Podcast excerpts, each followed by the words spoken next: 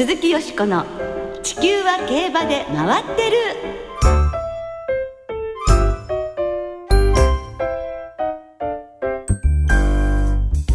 皆様こんばんは鈴木よしこです。お元気でいらっしゃいますか？地球は競馬で回ってる。この番組では週末の重賞レースの展望や競馬界のさまざまな情報をたっぷりお届けしてまいります。今日もよろしくお付き合いください。今宵ご一緒してくださるのは小塚歩アナウンサーです。こんばんは小塚です。こんばんはよろしくお願いいたします。まあ朝晩はねずいぶん冷え込んでまいりまして、はい、27日月曜日の夜東京地方で木枯らし1号がふうふう吹きました。これからどんどん寒い季節になっていくんですね。でもね寒いところご出身だから寒さに強い。でもね競馬場の放送席は吹きさらしですから もうこの時期ね実況のさ辛いんですよ。えもうあの電気毛布とか使ってらっしゃるの？えっ、ー、とね、ええ、そろそろ手袋出そうかなとそういう感じなんですね。はい、もう頑張ってください。ありがとうございます。さて現在東京競馬場内の競馬博物館では JRA60 周年を記念して英国ジョッキークラブ秘蔵競馬絵画展が11月3日まで開催されています。展示されている10作品のほとんどが本邦初公開ということで、うん、イギリスを代表する馬の画家、はい、ジョージ・スタップスの名画エクリプスもご覧になれます。まあ、私あの絵心ゼロでございますが、さすがにそれだけの名画と言われるものは見てみたいと思うんですけどね。えー、どれぐらい絵心がないのか見せてください。さっきですね、30秒ぐらいでさらさらっと馬の絵描いてみたんですけども。あ、よし、説説明できます？馬に見えますけど。馬に見えます。馬に見えるだけでいいです。そのぐらい下手くそです、ね、私。5歳かなって。5歳児。そんな絵で。本当に残ないやや可愛いですけれどもね、はい、まあそれはさておきまして、はい、えー、明日土曜日には夕方4時から競馬博物館の学芸員が案内する競馬絵画展ツアーが行われます、うん、こちら午後1時までに東京競馬場のセンターコートでお申し込みください。あの説明を伺った方が感動が増しますのでぜひ皆様にお勧めいたします、はい、本当素晴らしい絵画展です。また絵画展に合わせてサラブレッドの美しさ絵画コンテストも行われています。締め切りは11月9日までとなっています、うん、金賞は60万円です応募しようかな やめときますやめときますいやいや頑張ってみてください、さて今週は秋の大一番第150回天皇賞です。そして月曜日には JBC も行われます。この後たっぷり展望いたします。どうぞご期待ください。鈴木よしこの地球は競馬で回ってる。この番組は JRA 日本中央競馬会の提供でお送りします。鈴木よしこの地球は競馬で回ってる。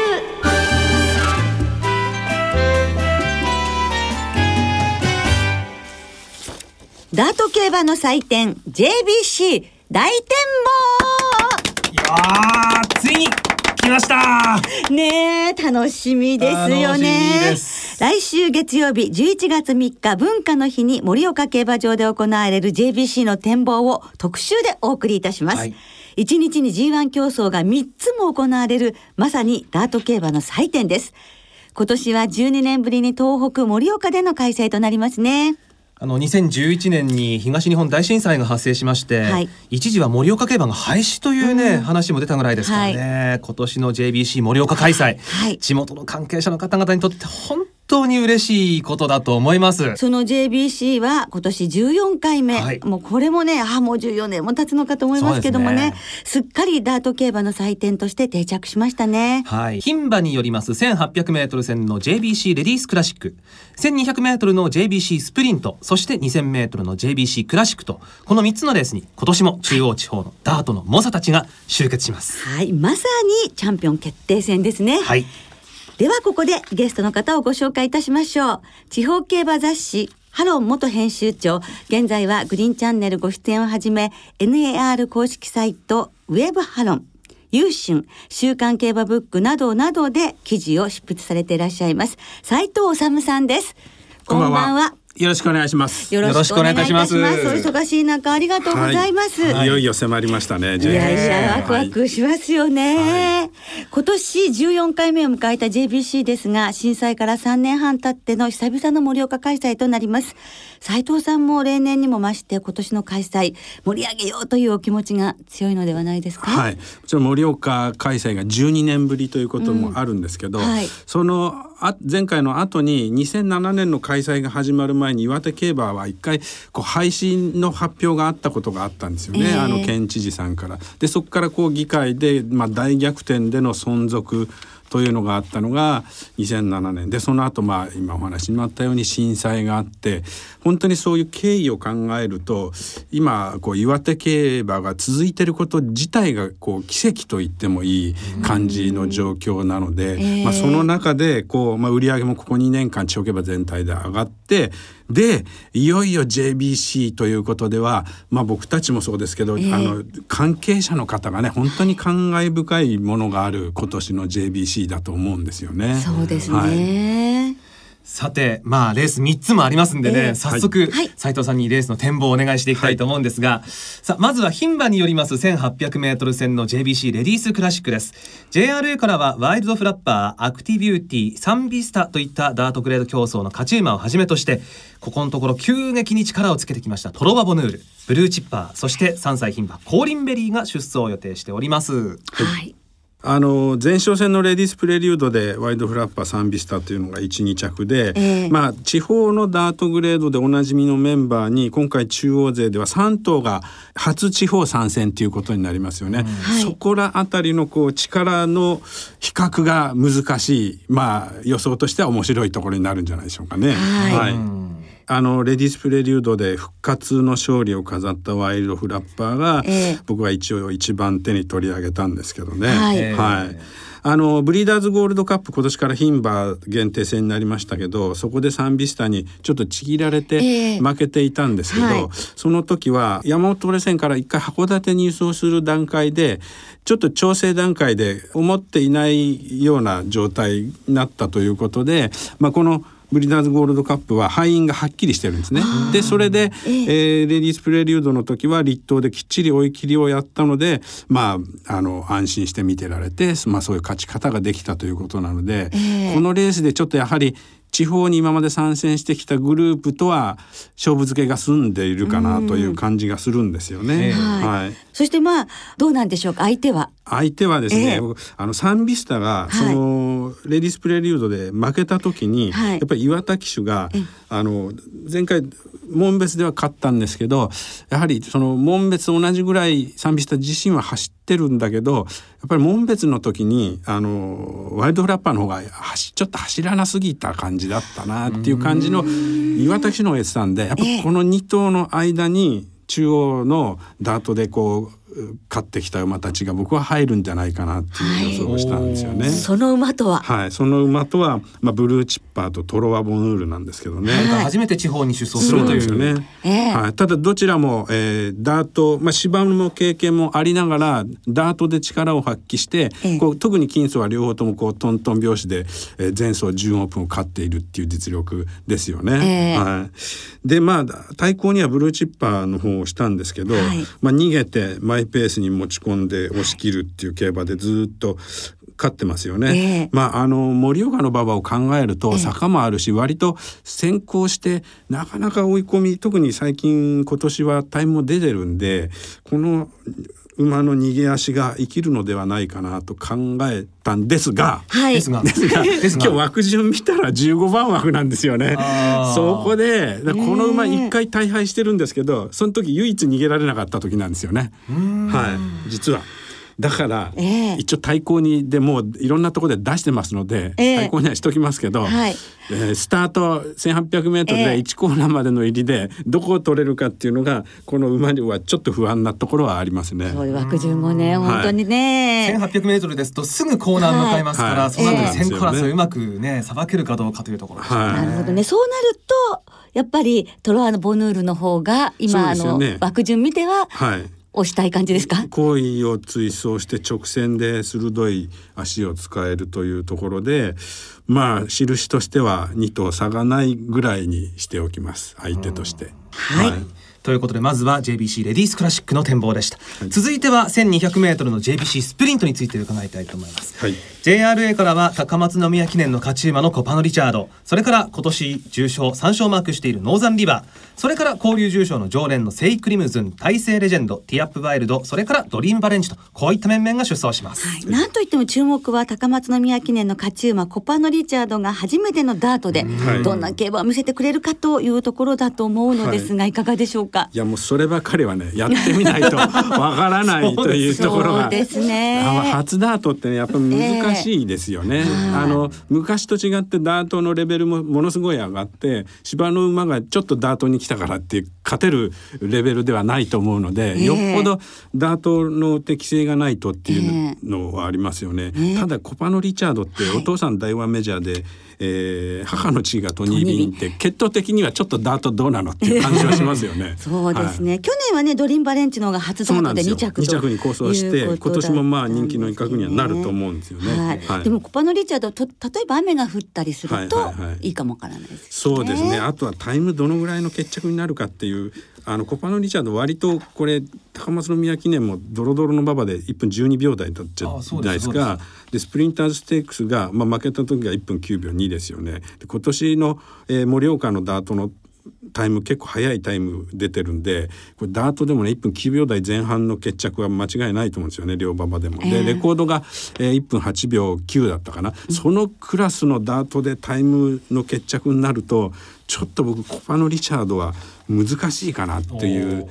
気がしての、ええ、勝っても負けてもどっちでもいい黒三角っていう種類なんですけど。黒三角、そうすると二重丸は。ノーザンリバーですね。やっぱり。ダー。トの中では今年特にあの JBC のスプリントは1200が舞台ですよね。そうすると東京杯が同じ1200ですからもうほぼそこで今回のメンバーコパノ・リチャード以外のメンバーが戦って、えー、あのノーザンリバーの勝ち方を見ると勝負付けはちょっと済んだのかなという感じがしてますよね。特に今年のノーザンリバーダートグレード3勝しているという勢いもありますからね。え。ー、はい。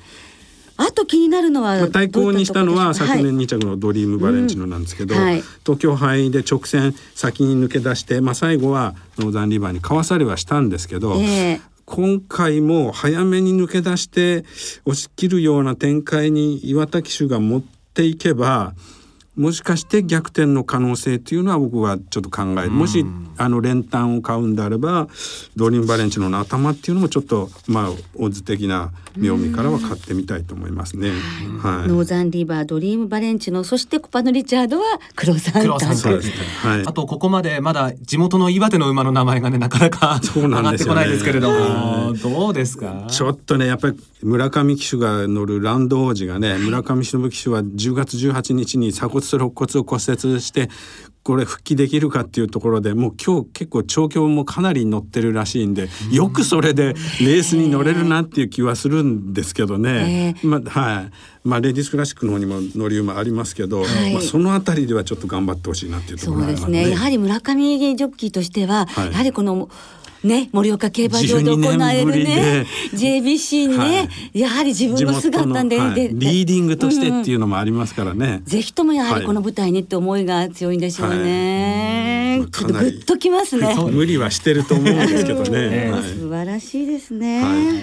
さあそれでは 2000m の JBC クラシック、こちらに参りたいと思います、はい、JRA からはディフェンディングチャンピオンの北高たる前そしてフェブラリーステークス最低人気であーっと言わせましたコパノリッキー。それから帝王賞馬ワンダーアキュート南部杯快勝のベストウォーリア。去年のジャパンダートダービーの勝ち馬クリソライト。それから今年3連勝でジャパンダートダービーを制しましたカゼノコと。まさにダート競馬の頂上決戦にふさわしい豪華なメンバーになりました。ねえいかがですかこのメンバー。豪華も豪華。結局カゼノコが繰り上がって中央馬は全部 G1 勝ち馬っていうことになりましたよね。ベストウォリアーも前回あの南部杯勝ちましたからね。ね。あと印象としてはものすごいこの路線が若返ったというね。若返った。あのワンダーアキュートだけは8歳ですけど、それで北高たる前5歳でそれ以外あと全部4歳と3歳っていうね。ものすごい若返った G1 馬たちっていうのが今年一つの見どころになりますよね。あそかフレッシュなんですね、はいはい、これからこの馬たちがこの路線を引っ張っていくわけですよね。そういうことですよね。ね。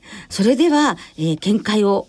お願いします、はい、はい、若い馬たちが集まったという中で本命は、えー、古豪ワンダーアキュートにしてみました。八歳。はい、はい、歳馬。あのその他の馬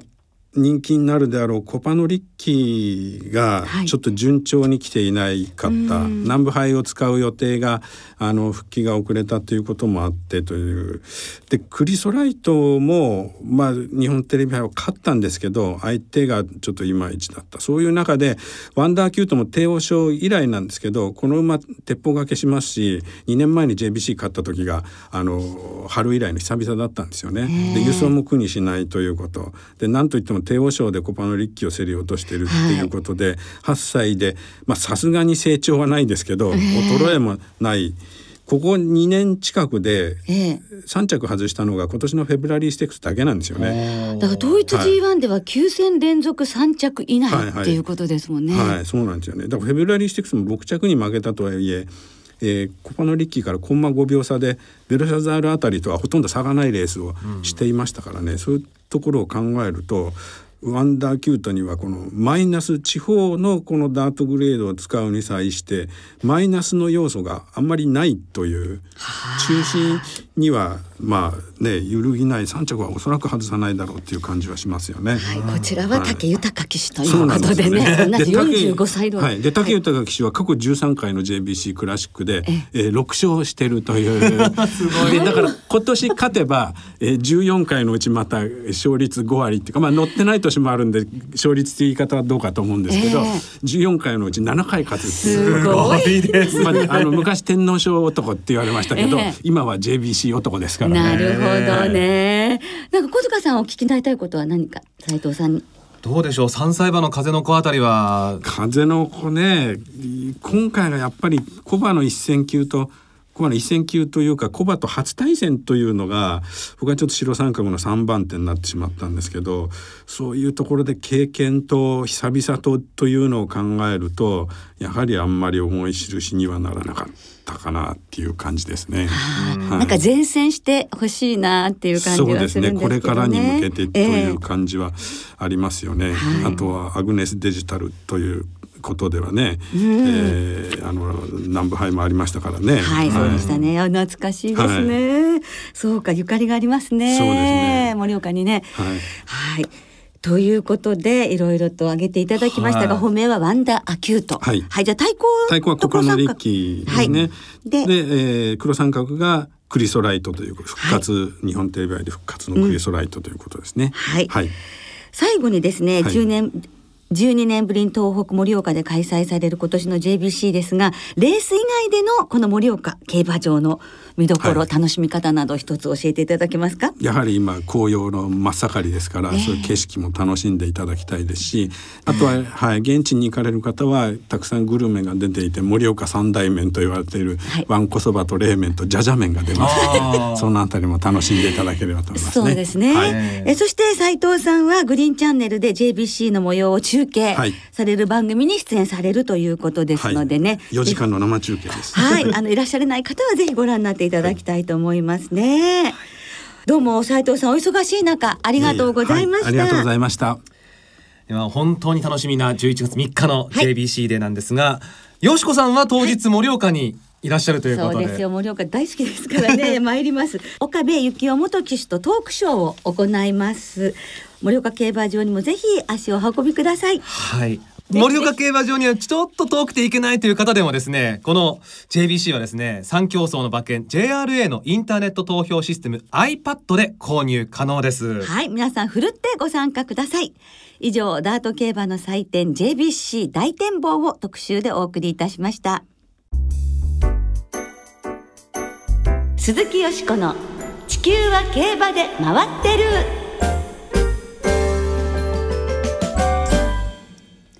ここからは週末に行われる重賞を展望していきます。その前に先週予想したレース、菊花賞、富士ステークスを簡単に振り返りましょう。菊花賞は酒井学騎手騎乗の3番人気東方ジャッカルが後位追走から抜け出す正攻法の競馬で快勝。勝ちタイム3分1秒0は成田トップロードの記録を1秒5も更新する JRA レコード。まあ速い時計の出る馬場とはいえ驚異的な時計でした。強かったですね、え。ー、東方ジャッカルがデビューしたのはなんとダービーの前日5月31日、うんデビュー149日目での G1 勝利というのは最短記録ですからね。すごい馬ですね。でもデビューからレースを使い詰めだったために年内は休養とのことですね、はい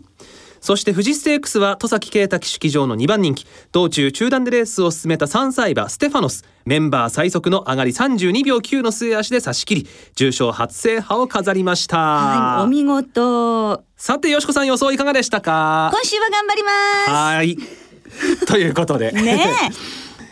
今週は土曜日に東京でアルテミスステークス京都でスワンステークス日曜日に東京で G1 天皇賞秋が行われます、はい、ということで G1 天皇賞秋展望していきましょう、はい、最強牝馬ジェンティルドンナ春の天皇賞連覇フェノーメノ、はい、菊花賞馬エピファネイアという小馬のトップクラスに皐月賞馬イスラボニータが挑む4強対決とも言われております、はい、18頭立て。金曜日正午時点東京天候曇り芝涼ダート涼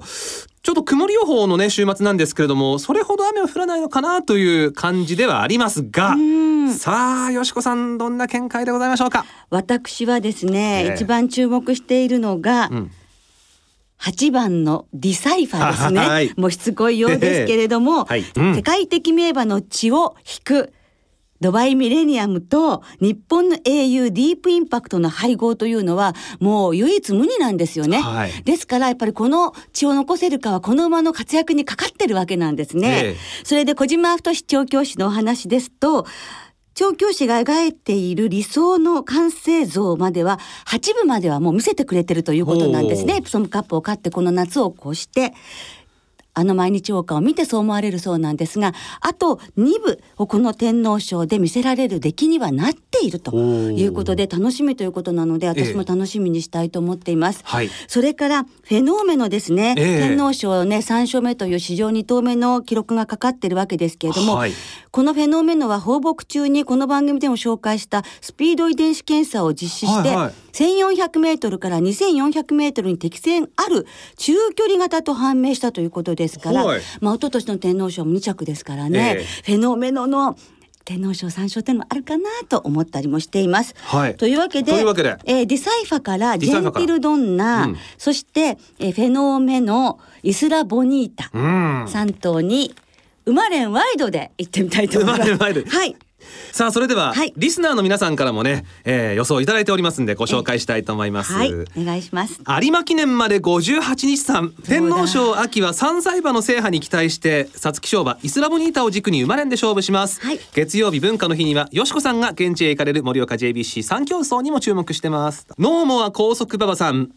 私はエピファネイアから行こうかと考えましたが、はい、菊花賞馬の相性がこのレースでは良くないので見送って6頭と大挙参戦のディープサンクから選びます、中でも里のノブレスが最も府中の2000メートルに合う気がしています。そうなんです母父とニービンですからね。合いそうですね。ひろちゃんさん、はじめまして。1年で一番好きなレースなんです。3歳よりもコバが強いと信じているので、ジェンティルドンナの単服勝負です。ハンダゴテさん、久々にお便りします。ありがとうございます。天皇賞はいつか何とかしてくれると信じているペルーサから買っています。ね、強いファンが多いですね。多いですもんね、この馬。いや、はい、皆さんそれぞれのね、楽しい予想どうもありがとうございました。来週はアルゼンチン共和国杯 KO 杯2歳ステークスの展望を中心にお届けしますお聞きの皆さんの予想もぜひ教えてくださいねお待ちしています